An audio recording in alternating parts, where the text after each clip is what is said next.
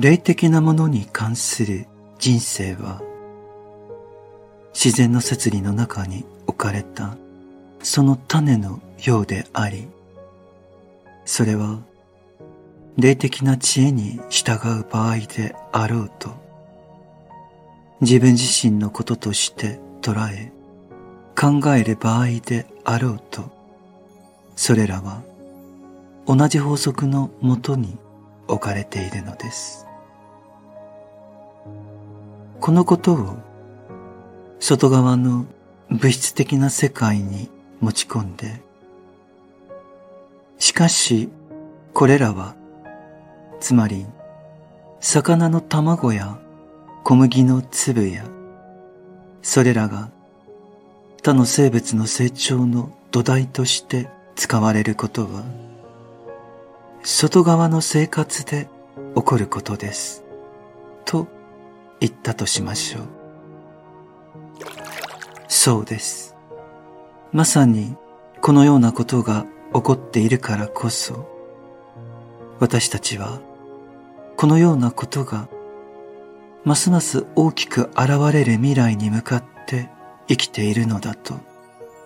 そう表現できるのです。その未来ではより多くの製品が生産されより多くの工場が建設されることでしょう。かつてのようにそれぞれの注文に応じて製品が作られるのではないのです。今では様々な商品が市場に向けて生産され可能な限り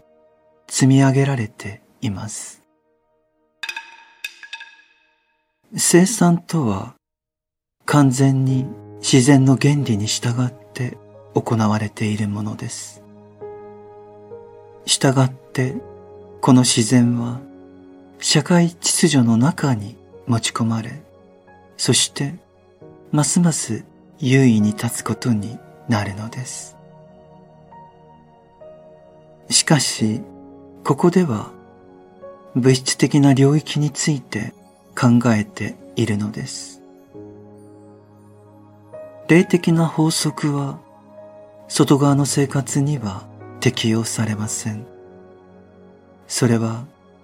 霊的な世界にのみ適合しているのです。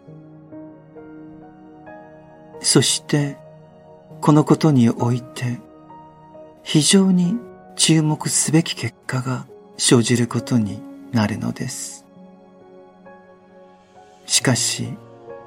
この注目すべき事柄について、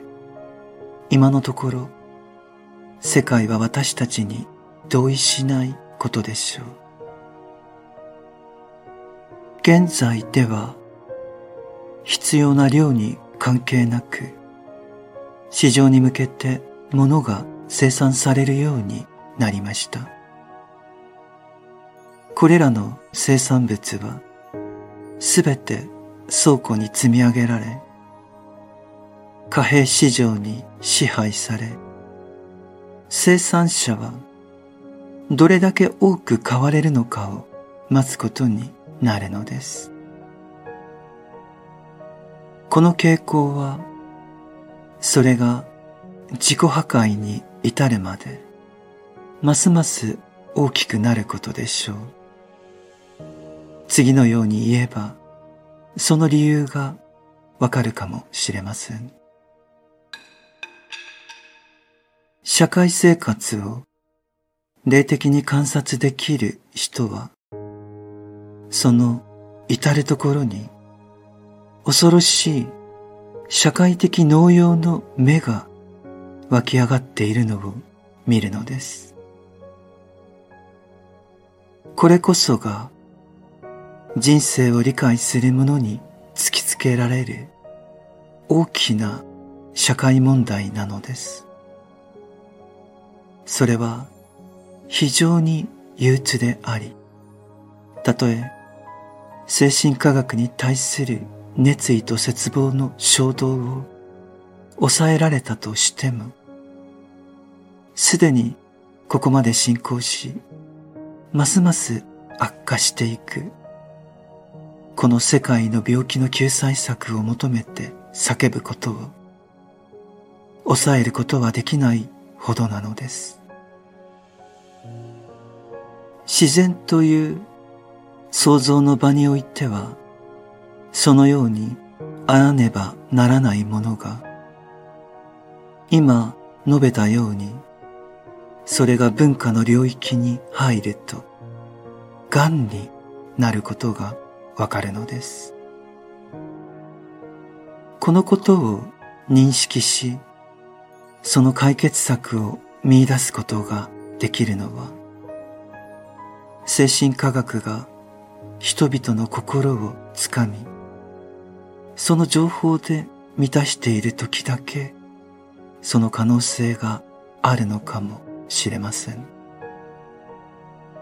こうした事柄を見るとき、人は自分の言葉を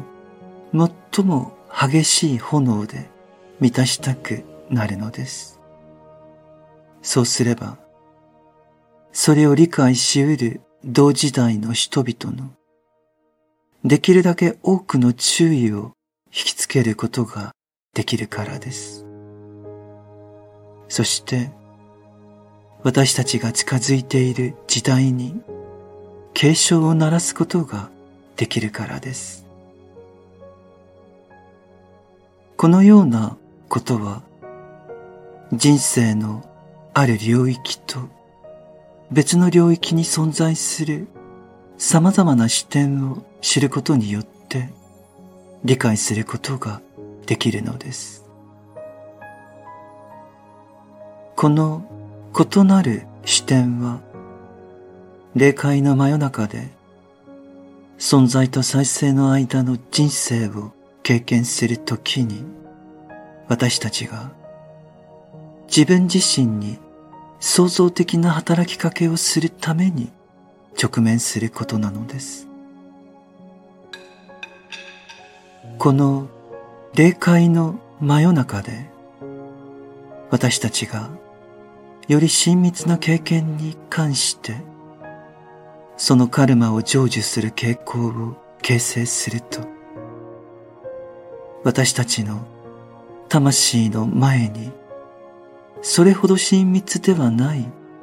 他の人々が立ち現れるのです。私たちは自分が経験した地上の親密な関係性が次の天世でそのまま一面的なものにならないために特定の事柄をそこで明らかにしていくのです。つまり、霊界の真夜中の時期にいる私たちは、霊的な交わりと一人の孤独を交互に繰り返し続けるのです。それは本質的に私たち人間が新しい地上生活の原型を純粋で精神的な形として構築することにあるのです。私たち人間は地上生活に降りるよりもずっと前に霊界からエーテルの原型を構築しています。そして、このエーテルの磁力とも呼べるものによって、私たちは、両親のもとに引き寄せられ、そして、両親の存在を通して、新しい地上生活を可能にする遺伝的属性を得ることができると感じているのです。このようなことが起こるのは最後の地上生活の成果として自分から離れたものと再び一体化するという感覚を持つその時であることは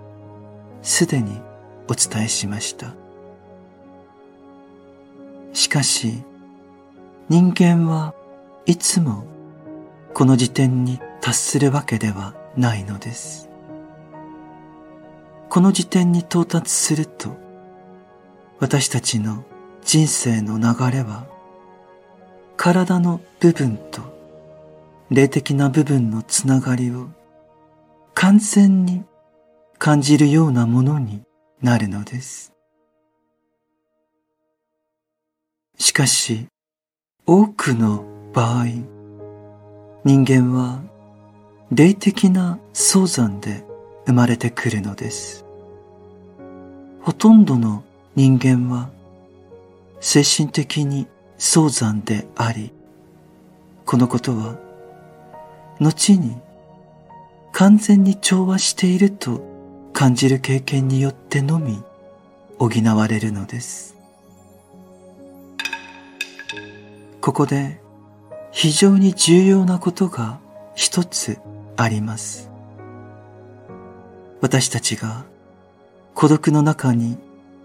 最も深く入り込んだために外界への憧れが最も強くなった時霊界にのみ生き働く霊が私たちに近づきその憧れを魂の光のようなものに変えてくれるのです。